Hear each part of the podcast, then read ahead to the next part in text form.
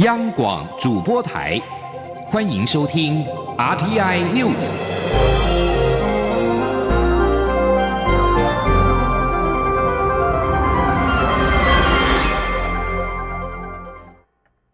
各位好，我是主播王玉伟，欢迎收听这节央广主播台提供给您的 RTI News。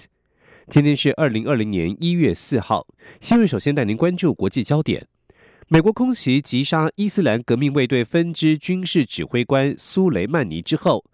美伊紧张局势急剧升高。美国国防部官员三号指出，美国正增派三千五百人兵力前往中东地区。美国总统川普三号指出，苏雷曼尼长久以来杀害或重伤数以千计的美国人，而且正在谋划杀害更多人，并且指苏雷曼尼原本几年前就应该被除去。川普的推文还加上了美国国旗，而另外一则推文则指称伊朗从未赢得战争，但也从未失去协商的机会。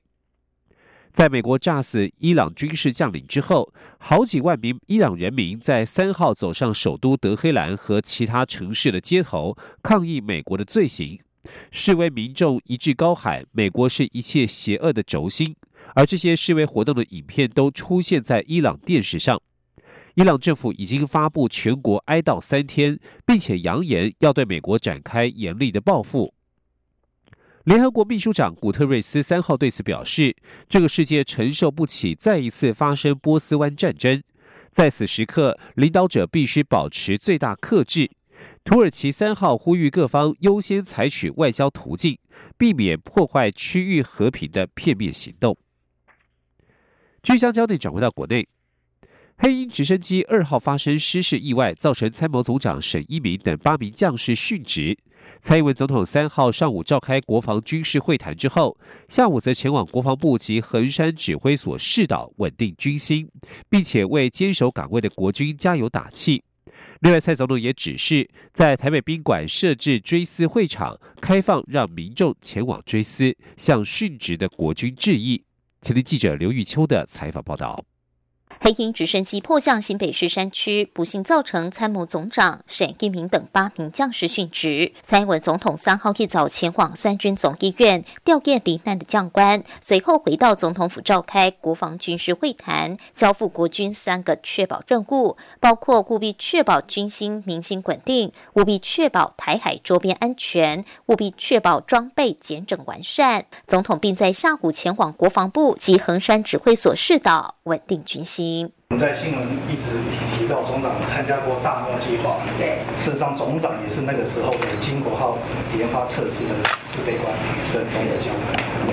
蔡总统抵达国防部后，首先进入顾参谋总长沈一鸣的办公室，缅怀沈一鸣总长过去戮力从工的点滴，随后又到其他处室为坚守岗位的国军同仁加油打气。大家辛苦了，加油！这段时间就麻烦各位多加把劲，多注意，因为呃要过年了，是，大家加油了，是。而蔡总统前往横山指挥所视导国军联合作战指挥中心时，还透过视讯听取各战备部队工作报告。总统致辞时也提及，他已召开了国防军事会谈，提出了三个确保。总统也再度强调，国防事务如常运行，让国人安心，这是最重要的事情，不可一日懈怠。他请国军弟兄务必全力以赴。这就是我们缅怀沈总长最好的方式，请大家加油。此外，蔡总统三号在国防军事会谈也指示，在台北宾馆设置让民众可以向殉职国军致意的场所，而设置完毕后，蔡总统也会亲自前往致意，并开放让国人前往向殉职国军致意。中广电台记者刘秋采访报道。而这一起重大的国军空安意外。国防部在昨天表示，已经寻获了黑盒子，将送往国家运输安全调查委员会等相关单位协助进行资料判读，厘清肇事原因。另外，为了表彰八位殉职官兵的功绩，总统颁赠勋奖章，并且追进军阶，沈一名追进空军一级上将，以彰帽赏。前听记者郑林的采访报道。国军参谋总长沈一鸣等人二号上午搭乘黑鹰直升机赴宜兰东澳岭执行春节卫冕行程时，因不明原因迫降失事，沈一鸣等八名将士罹难，五人生还。国防部三号上午由总督察长黄国明中将率空军、陆军特战官兵、军备局等共四十九人前往失事区域进行搜证，在上午十点四十分寻获失事残存飞行资料记录器 FDR。国防部发言人史顺文说：“呃，我们要我们会把这些资料呢送往国家运输安全调查委员会，请他们协助来做资料的判读，厘清事事情发生的原因。呃，我们也希望外界呃关心这件事情，非常感谢，但是也希望能够给我们一点时间。相关的备案调查目前都很积极的在进行当中，请外界也不要做其他的预测。”另外，为了表彰沈一鸣上将服务军旅期间对提升国军整体建军备战工作功绩卓著，特奉总统合颁青天白日勋章，并追进空军一级上将。同时，对于殉职的于清文少将、洪红军少将、叶建仪中校、黄胜航少校、刘正富上尉及许宏斌二等士官长，因著有功绩，分别颁赠勋章、奖章，并依原阶各追进一阶。而国防部总士官长韩正宏。以为国军士官最高职务，任职期间对国军士官制度推动与士气提升著有功绩，足堪士官表率。总统特提升奖励，合颁云辉勋章以表殊荣。国防部表示，国军为国家安全稳定的基石，本案发生备受国外关注及国人关心。国防部将深切面对问题，务实厘清真相，并采取具体有效措施，确保飞航安全，稳定军心士气，保持正常战备。以及各项国防事务运作，以维系国军战力，确保国家安全。央广记者郑玲采访报道。而蔡英文总统三号晚间与副总统陈建仁、国防部长严德发到台北宾馆出席殉职将士追思活动。当总统见到沈一鸣的夫人时，不断的轻拍并拥抱。一旁的副总统陈建仁也神情哀戚。蔡总统会后表示，未来两天想要对这些为国殉职的将士表达谢意的民众，都可以来表达心意。台北一零一外墙灯网在昨天晚间也亮起了“谢谢你们毕生守护我们的家”等文字，悼念殉职国军将士。继续关心的是财经焦点，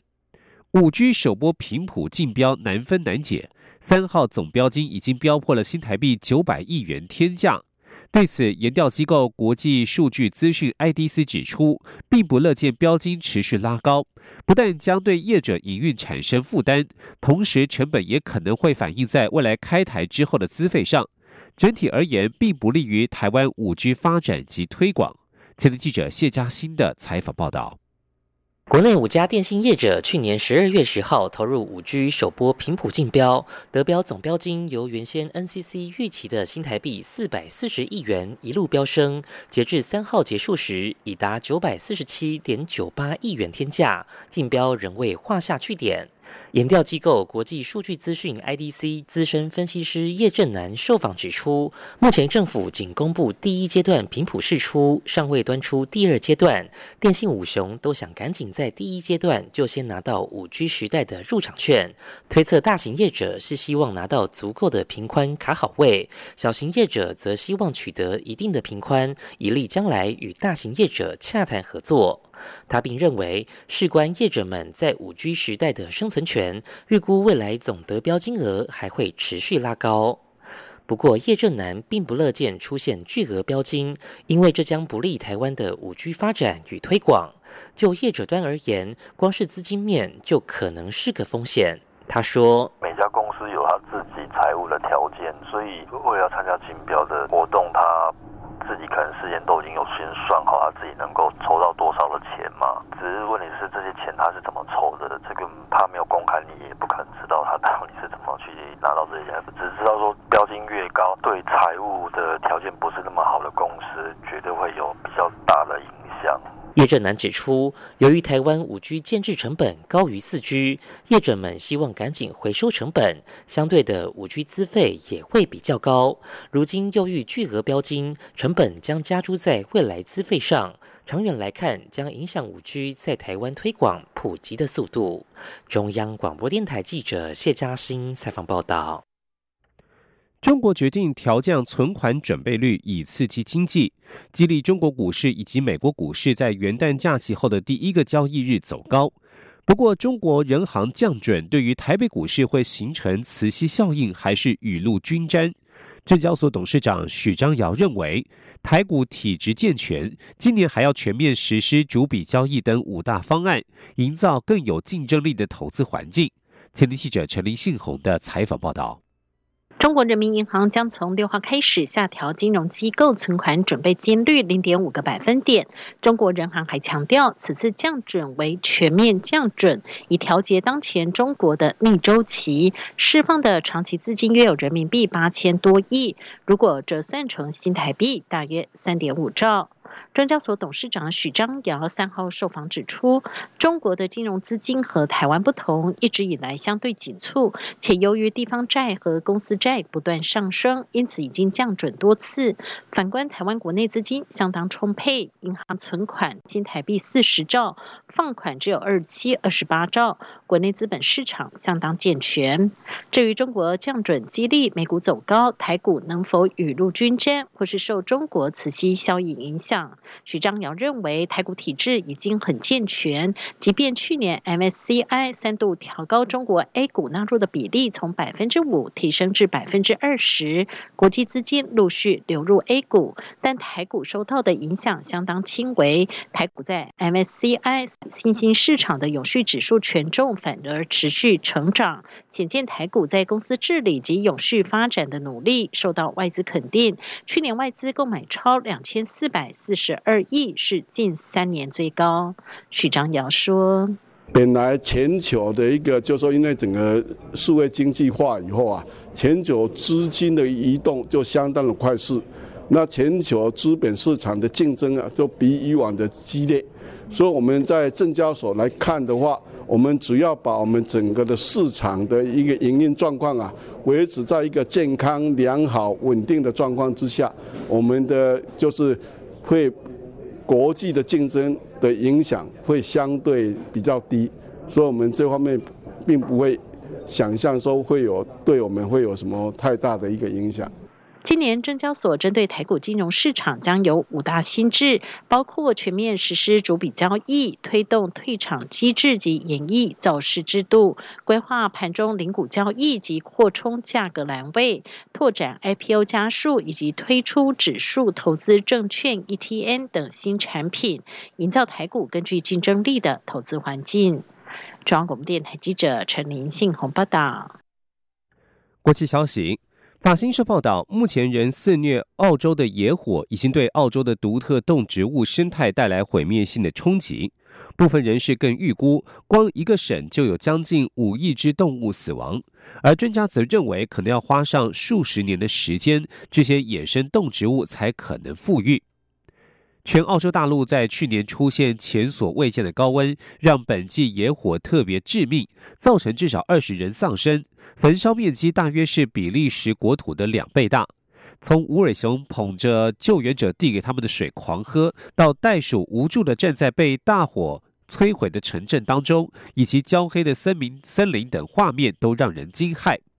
雪梨附近的麦考瑞大学教授比提认为，全澳洲的动物死亡数量可能达到数十亿之多，其中无尾熊的数量受到的冲击特别大，因为它们主要住在树上，而且只能够以特种尤加利树叶为食，同时因为它们动作缓慢，无法迅速逃离火场。而这场危机让大众把焦点放在气候变迁上，而科学家认为是气候变迁导致这个野火季的延续时间更久，焚烧情形更加剧烈。澳洲政府并且在对野火的回应与环境政策上面临广泛的批评。这里是中央广播电台。二零二零年一月十一号。台湾将举行第十五任总统、副总统暨第十届立法委员选举。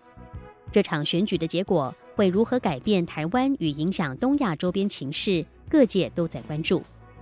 一月十一号星期六晚间十七点到二十一点，央广新闻部将播出开票影音特别节目，为您及时掌握选举情况，连线在各个阵营采访的记者。并且邀请学者专家现场分析开票进程与结果。届时欢迎您上央广网站 triple w 点 r t i 点 o r g 点 t w 收看影音直播。央广也将使用六个中短波频率同步播出，听友请使用中波一五五七千赫、短波六一八零千赫、九五五五千赫、九六六零千赫、九六八零千赫以及九八八五千赫收听。除了华语转播外，央广还将透过英、日语等十三种语言直播总统大选的胜选候选人谈话。一月十一号晚间十七点，欢迎您锁定央广频道，共同关心二零二零大选台湾的选择。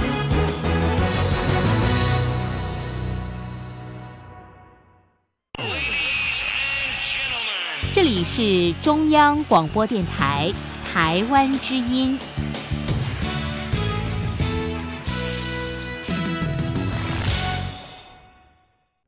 各位好，我是主播王玉伟，欢迎继续收听新闻。中国大陆武汉爆发不明原因肺炎，卫生福利部疾病管制署持续紧盯。机关署三号晚间表示，在昨天傍晚收到了来自中国方面的正式通知，证实不明肺炎病例数确实增加。机关署仍会持续登机检疫，以及落实各项预防准备。机关署副署长庄仁祥表示，中国方面通报，截至一月三号八点，共有四十四例不明原因肺炎，其中重症有十一例，而且已经追踪到一百二十一名密切接触者。庄仁祥表示，患者初步研判是病毒性肺炎，目前已经已经排除流感、禽流感、腺病毒感染等其他常见的呼吸道疾病。但是感染源还有待厘清，不排除有新型冠状病毒的可能性，但是还必须厘清宿主以及检验结果。机关署提醒，近期如果有前往武汉地区的民众，返国十天之内若有发烧或急性呼吸道症状，应该主动通报一九二二防疫专线，并且尽速就医。另外，中国仍未公布不明肺炎疫情发生的原因。传出武汉肺炎已经由一开始发现的海鲜市场扩散到附近的社区。行政院副院长陈其迈三号也透过电话与通讯软体群组与相关部会联系，关切对岸的疫情状况。继续要关注的是国内的政策施行成果。酒驾新制在去年七月正式上路，除了提高酒驾罚款，还可吊扣驾照，甚至是没入车辆。累犯及拒绝酒测者也将加重处罚，就连与酒驾者同车的乘客也将受到连坐处分。随着年关将近，尾牙欢宴日多，交通部也在三号公布新制上路之后，酒驾取缔件数在五个月之内降幅超过两成，但是隔夜罪违规的酒驾比例却持续上升。前天记者吴丽君的采访报道。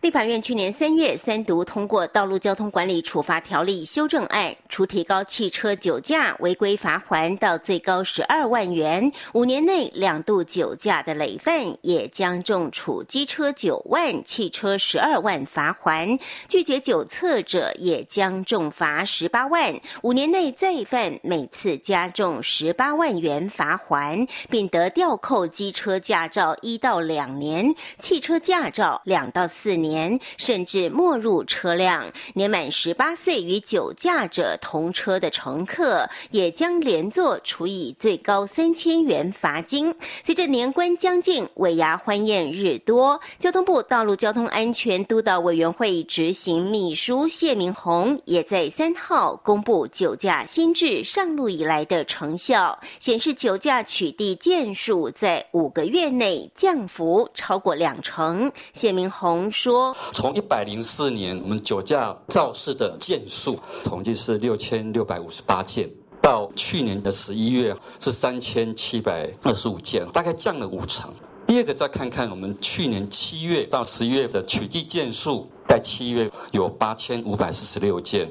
那十一月份的时候下降到六千六百一十五件，降幅达到百分之二十二点六。移送法办的也有下降，那七月份的四千八百四十九件降到四千一百四十二件。尽管如此，由于大多数民众误以为一觉醒来之后就会酒醒，因此在隔天上午开车上路，导致酒驾肇事的比例却逐年攀升。尤其上午六到十二点，酒驾肇事的比例已从五年前的百分之十一点八上升到百分之十四点六。呼吁民众正视隔夜醉的问题，以免意外触法受罚。仁和诊所院。长郭东恩也提醒，根据美国史丹佛大学的研究，亚洲人酒精代谢率不及欧美，台湾人的代谢率更只有欧美人的一半。加上福特汽车也做过实验，宿醉后即使血中酒精浓度是零，但受测者仍有潜在反应迟钝、注意力不集中的情况。因此，即使民众呼气的酒精浓度未达百分之零点一五。的违法红线，但开车还是有危险。建议民众如果只是小酌，也以休息半天再上路为宜。但若已喝到脸色泛红，甚至酩酊大醉时，即显示体内酒精代谢不足，最好还是休息一整天之后再开车比较安全。中央广播电台记者吴丽君在台北采访报道。关心政坛消息，蔡英文总统竞选连任办公室发言人立委林静怡接受外国媒体德国之声访问时提到，支持统一就是叛国，引发争议。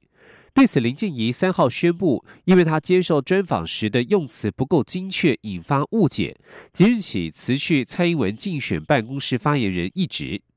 林静怡通过脸书表示，在中共坚持武力并吞台湾，而且完全不承认中华民国主权存在的情况之下，附和支持中国以武力并吞台湾的主张，是对于我国主权的威胁，也会对国家安全造成危害。但是，台湾内部对于统独争议与主张，或许仍存在些许差异。而台湾的民主制度保障言论自由，国家的未来也应该基于民主制度，由人民的意志来决定。这是民主的可贵之处。对于在近半小时的访谈过程当中用词不精确，恐怕造成误解或过度渲染，引起纷扰。他自即日起辞去蔡英文竞选办公室发言人职务。而蔡办随后也说明立场，强调台湾是民主国家，国家的未来应该由两千三百万人民共同决定，这就是民进党的基本立场。而台湾也是一个言论自由的国家，不论主张统独都受到宪法保障，政府的政策也非常清楚，就是维持台湾自由民主现状，维持中华民国主权独立的现状。台北市政府政风处调查卡神杨慧如案，爆出杨慧如所属的易史公司在账目核销时涉嫌浮报，其中会计师签证与原始凭证有百万元以上的落差。对此，台北市长柯文哲三号表示，有多少证据说多少话，他没有要包庇谁，北市府只能够提供全部资料，剩下的就交给司法机关调查。前听记者刘玉秋的采访报道。卡神杨慧茹网军案延烧，台北市府政风处调查报告出炉，发现杨慧如所属的意识公司在账目核销时涉嫌发票虚报、福报等情形。台北市副市长黄珊珊日前表示，会计师签证与凭证中间差额加起来有新台币百万元以上。对此，台北市长柯文哲三号前往视察成功市场中继工地，受访时表示，台北市府没有司法调查权，要查金流必须动用国家司法权，北市府提供资料，其他的就交由司法处理。查金流，哦，这个这个这个没有，这个要要要动用国家的司法权。另外还有中央政府的部分，包括特别是国营事业，你知道吗？所以这个。我倒觉得这样的啊，有多少证据讲多少话嘛。台北市政府就只能说他的资料全部提供出来，那剩下的就交给司法机关去做调查。媒体追问是否会求偿，柯文哲则重申有多少证据说多少话，待司法调查后该追究的就追究。啊，我的态度是这样，我没有说他包庇谁，反正对我来讲是有人检举，有人有人有人检举，啊，有查到东西，那我就把它拿出来，就这样。这样等于是就是这样被少了几百万、几百万的人，那这样的话之后会在。我跟你讲哦，四五四五四五几百万，你一看中央是几千万的。另外。国军黑鹰直升机迫降山区，造成参谋总长沈一鸣等八人罹难。蓝绿等各阵营皆临时取消选举行程，同表哀悼。身兼民众党党主席的柯文哲也将浮选行程延后。柯文哲对此表示，这是典型的行政优势。既然中央政府先说要停止，他们当然也跟着停止。他也认为，一次损失这么多国军将领，一定要表达哀悼。至于媒体追问台北市政府每天都召开记者会，是否形同变相浮选？柯文哲表示，其实他另有目的，是要测试副市长独立作战的能力。但他认为副市长都没有问题，相当有经验，所以要利用各种机会测试是否运作团队演习，视同作战。中广电台记者刘秋采访报道。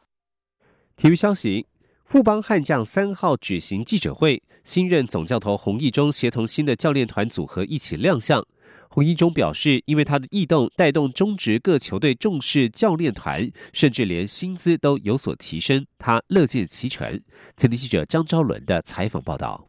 富邦悍将三号举行五位新教练成员加盟记者会，包括总教练洪义中、首席教练郭建林、投手教练吴俊良。前统一师总教练黄甘霖、前统一师二军教练许峰斌，则分别接任悍将外野教练与二军打击教练。由于悍将新教练团组成中不少是十二强中华队教练团阵容，也因此格外受到瞩目。对于自己的转队，洪一中表示，原本希望争取原球团 Lamigo 桃园队复数年合约，既然没能谈成，富邦悍将又正好找上他，他决定给自己争取更多保障，也让自己有新的挑战。洪一中说。那他们跟我谈约的时候是，那时候一年一年签嘛，那时候就决定说啊，反正公司原来的球队也卖掉，啊，利用这个机会给自己挑战一下也好啊，就是想说啊，富邦刚好也在找我，那愿意给三年合约，那就这么简单，就是为了我往后三年不要那么多的烦恼，啊，就转队了，那顺便也给跟自己一个目标，挑战自己一下。洪一中透露，除了郭建林、吴俊良是在听到他转队时就表达跟进的意愿之外，其他教练人选都是依照球队需求以及对方也有意愿做出的选择。他强调，乐见因为自己的异动带动中职对教练团的重视。洪一中说：“呃，我很高兴看到这样的一个变化，就是呃，因为我的离开，那是整个中华职棒呃对教练团的一个重视哈，是我乐见的啊。那我们教练团也常常在开玩笑说。”呃，我一离开，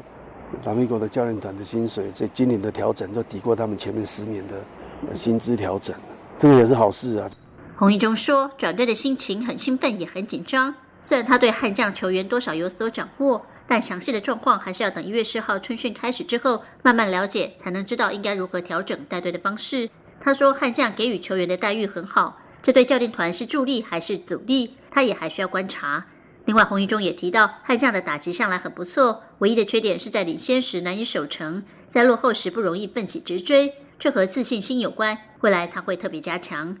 悍将领队蔡成儒则肯定洪一中拥有丰富的教练经验以及场上谋略与应变能力，期待未来三年悍将在洪一中的带领下有所成长。他同时透露，后援投手陈宏文去年在中职十二强赛都有很好的表现，今后行使自由球员权利，也有日职球队展开接触。但球队展现诚意，愿意给他合乎身价的合约，陈宏文留在中职的机会应该很大。中央广播电台记者张超伦台北采访报道。国际消息：日产汽车公司前董事长戈恩因为多项财务不当罪名，二零一八年十一月在日本被捕之后交保候审，但是他去年十二月三十号以不明方式潜逃抵达黎巴嫩首都贝鲁特，究竟他是如何潜逃成功，目前仍不清楚。日本媒体三号报道，黎巴嫩政府相关人士可能事先掌握了讯息，甚至前往接机。戈恩因为在有价证券报告上记载不实等罪名，在日本遭到起诉。他发出声明表示，因为日本司法不公正，所以才逃离。黎巴嫩治安当局的人士表示，看似是戈恩的人搭乘私人飞机抵达贝鲁特机场时，是利用 VIP 贵宾通道入境。当时有一名黎巴嫩政府相关人士用一辆车子来接他。另外，有黎巴嫩媒体报道，戈恩抵达贝鲁特之后，在非正式的情况之下会晤黎巴嫩总统奥恩，但是黎巴嫩总统府否认此事。而对于国际刑警组织对黎巴嫩政府所发出的红色通报，黎巴嫩官员三号表示，检察官下周将传唤戈恩说明。以上新闻由王玉伟编辑播报。